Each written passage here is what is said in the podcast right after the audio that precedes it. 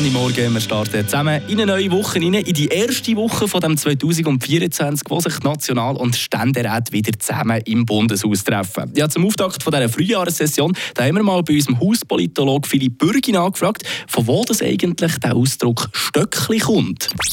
Eine Portion Wissen für einen starken Tag. Schlauere Tag mit Radio FR. Letzten Herbst da haben wir Isabel Chasso von der Mitte und Joanna Gappani von der FDP zu unseren Vertretern für Freiburg im Ständerat gewählt. Eben in das sogenannte Stöckli.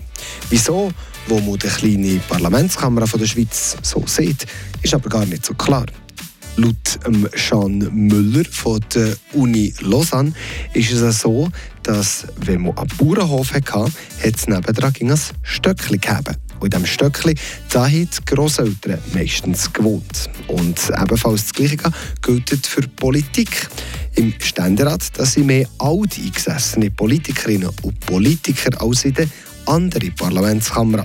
Und darum ist der Ursprung von der Bezeichnung wahrscheinlich auf das zurückzuführen.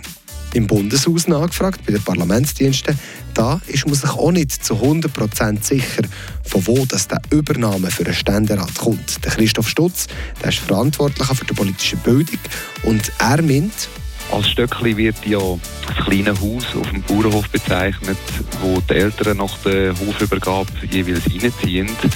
Und höchstwahrscheinlich ist der Ausdruck Stöckli darum eine Anspielung auf die Größe vom Ständerat, wo ja auch als die kleine Kammer bezeichnet wird.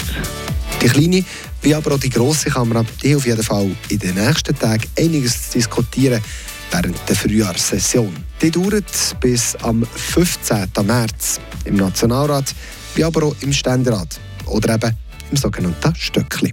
Frische Tag, der Radio FR Morgen.